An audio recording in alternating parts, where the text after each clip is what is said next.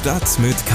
News für Köln. Der tägliche Podcast des Kölner Stadtanzeiger mit Annika Müller.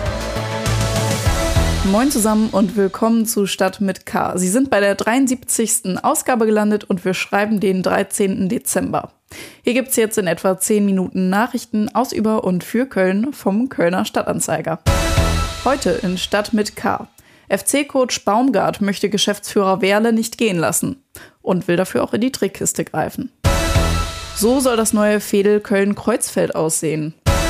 Und wie geht es dem Kölner Einzelhandel? Schlagzeilen. Die Kölner Inzidenz ist weiter extrem unzuverlässig. Laut Robert Koch Institut ist der Wert am Montagmorgen auf 338,1 gesunken. Allerdings kommt es seit Tagen zu massiven Meldeverzögerungen, da Labore und Gesundheitsamt überlastet sind. Das führt dazu, dass das zuständige Landeszentrum Gesundheit NRW Infektionsfälle nachmeldet und so die Inzidenz häufig deutlich nach oben korrigiert. So werden zum Beispiel bislang für den Sonntag zwar insgesamt 750 neue Meldungen angegeben, davon entfallen allerdings nur drei auf den Sonntag selbst. Bei den anderen Fällen handelt es sich um verspätete Meldungen. Ein Vergleich der Werte inklusive Nachmeldungen zeigt, Teilweise werden Infektionen nachgemeldet, die bereits vor zehn Tagen erkannt wurden. Am Dienstagnachmittag tagt der Kölner Rat im Gürzenich. Dabei geht es unter anderem zum Beispiel um die Frage, ob das Frischezentrum in Marsdorf verkleinert werden soll, um dem FC eine größere Fläche für ein neues Trainingsgelände anbieten zu können. Auch der Neubau der historischen Mitte wird besprochen. In NRW werden seit Montag auch Kinder zwischen fünf und elf Jahren geimpft. In Köln ist das in Arztpraxen im Impfzentrum am Gesundheitsamt am Neumarkt und erstmal von Freitag bis Sonntag auch in der Langsys Arena möglich. So, jetzt kommen wir zu den Themen, die wir etwas ausführlicher besprechen wollen. FC News. Sportlich sieht es beim FC gerade nicht so rosig aus. Am Freitagabend gab es die erste Heimniederlage der Saison mit 0 zu 2 gegen den FC Augsburg. Am Dienstag geht es schon weiter gegen den VfL Wolfsburg. Bei einer Niederlage droht den Kölnern im schlimmsten Fall sogar der Sturz auf den Relegationsplatz. Das ist zwar nur eine theoretische Möglichkeit, zeigt aber trotzdem auch, wie es gerade um die Kölner steht. Und nicht nur sportlich ruckelt es beim FC. Der VfB Stuttgart möchte den FC-Geschäftsführer Alexander Werle als neuen Vorstandsvorsitzenden verpflichten. Werle, gebürtig aus Bietigheim, ist nicht abgeneigt, nach neun Jahren in Köln wieder in die Heimat zurückzukehren. Bis Ende des Monats verlangt der VfB eine Entscheidung. FC-Coach Baumgart jedenfalls will Werle nicht so einfach davonkommen lassen. Das macht er in einer Pressekonferenz am Montagmorgen klar. So, aber die Zusammenarbeit mit Jörg und mit Alex äh, ist mehr als gut, ist sehr, sehr, für mich sehr, sehr wichtig, immer wieder auch im Austausch zu sein und dann meine ich wirklich auch den sachlichen Austausch.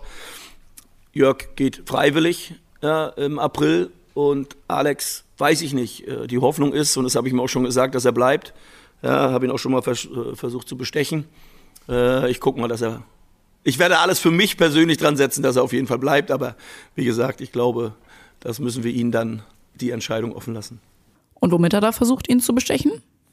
Ich habe es mal mit Blumen versucht, aber da hat er nur geschmunzelt. Vielleicht muss es härter werden. Mal gucken.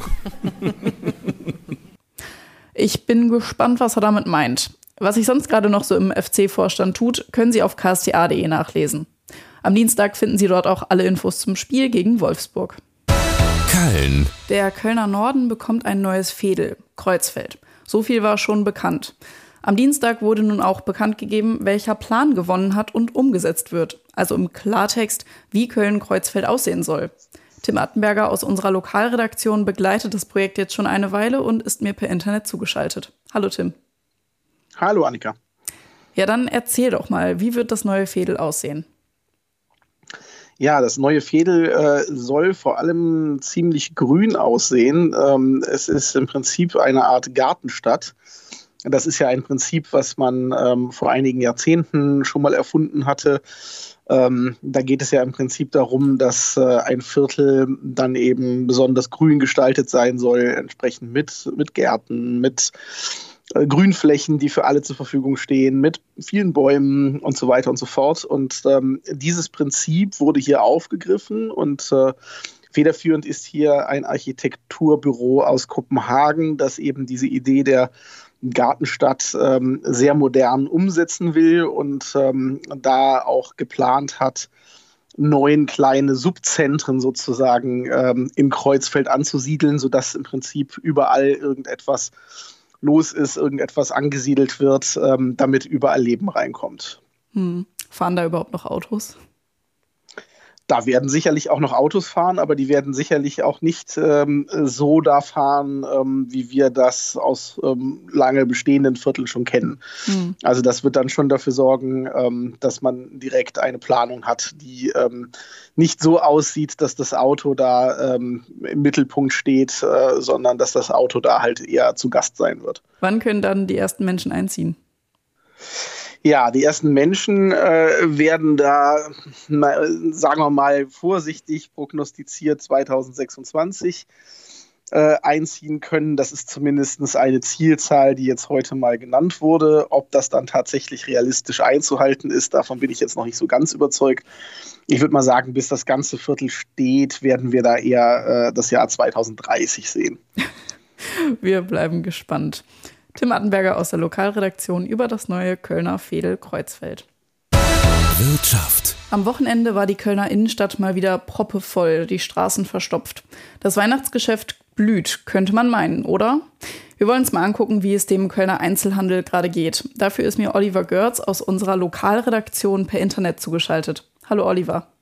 Hallo Annika. Also, kurz und knapp, wie geht's dem Einzelhandel?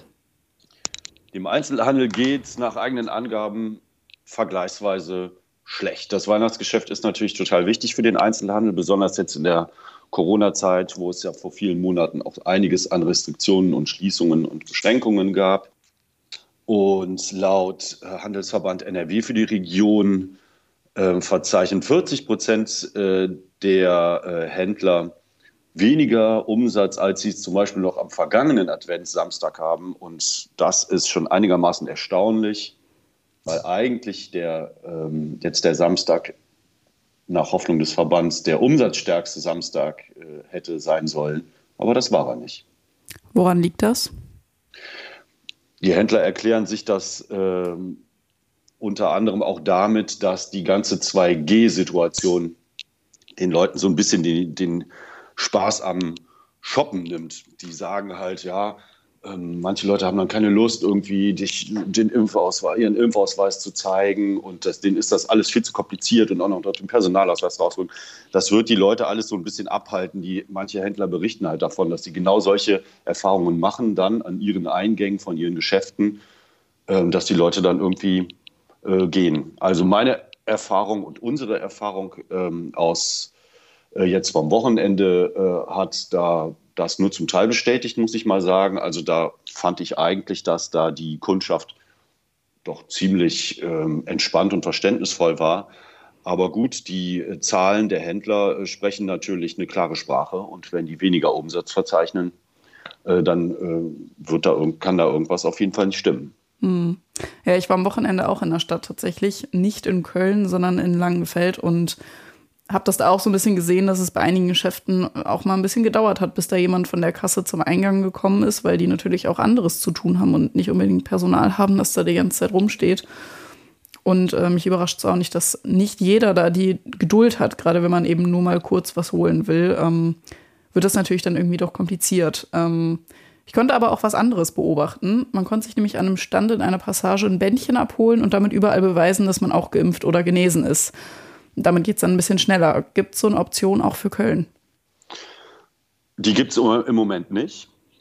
In Köln gibt es solche Bändchen nicht und ähm, ob äh, es das jetzt noch äh, so kurz vor Weihnachten geben wird, ähm, ist äh, auch nach meiner Einschätzung zumindest eher unwahrscheinlich. Ähm, die, der Handelsverband selber sagt, das ist extrem aufwendig, das jetzt noch einzuführen. Man, es müssen da viele Sachen geklärt werden. Welche Läden ähm, äh, sind, da, sind dann dabei bei dieser Bändchennummer? Äh, wer bezahlt das alles äh, und so weiter? Wie organisiert man das? Das heißt, der Handelsverband sagt für Köln wahrscheinlich äh, eher keine Option. Das gibt es in anderen, in Düsseldorf zum Beispiel gibt es ja auch, du hast es ja auch schon gerade gesagt, dass in anderen Städten, in kleineren Städten geht das wohl. Aber der Handelsverband glaubt nicht daran, dass es diese Bändchen in Köln noch geben wird. Das mhm. heißt, 2G, Impfnachweise zeigen und ähm, Bändchen nein. Das war Oliver Götz aus unserer Lokalredaktion und wem auch noch Weihnachtsgeschenke fehlen, am Sonntag soll in Köln auch nochmal verkaufsoffener Sonntag in der Innenstadt sein. Und damit sind wir auch schon wieder am Ende dieser Episode von Stadt mit K angekommen. Hier noch ein kleiner Tipp von mir für Sie. Die Nacht von Montag auf Dienstag eignet sich perfekt zum Sternschnuppen gucken. Da erreichen die Geminiden nämlich ihren Höhepunkt. Zum Beobachten bieten sich vor allem die Morgenstunden an. Wo man sie im Rheinland am besten sieht, haben wir in einem Artikel auf ksta.de für Sie zusammengefasst. Mein Name ist Annika Müller. Ich freue mich, wenn Sie auch beim nächsten Mal wieder reinhören und wünsche Ihnen einen schönen Tag. Bleiben Sie gesund. Tschüss. Stadt mit K. News für Köln. Der tägliche Podcast.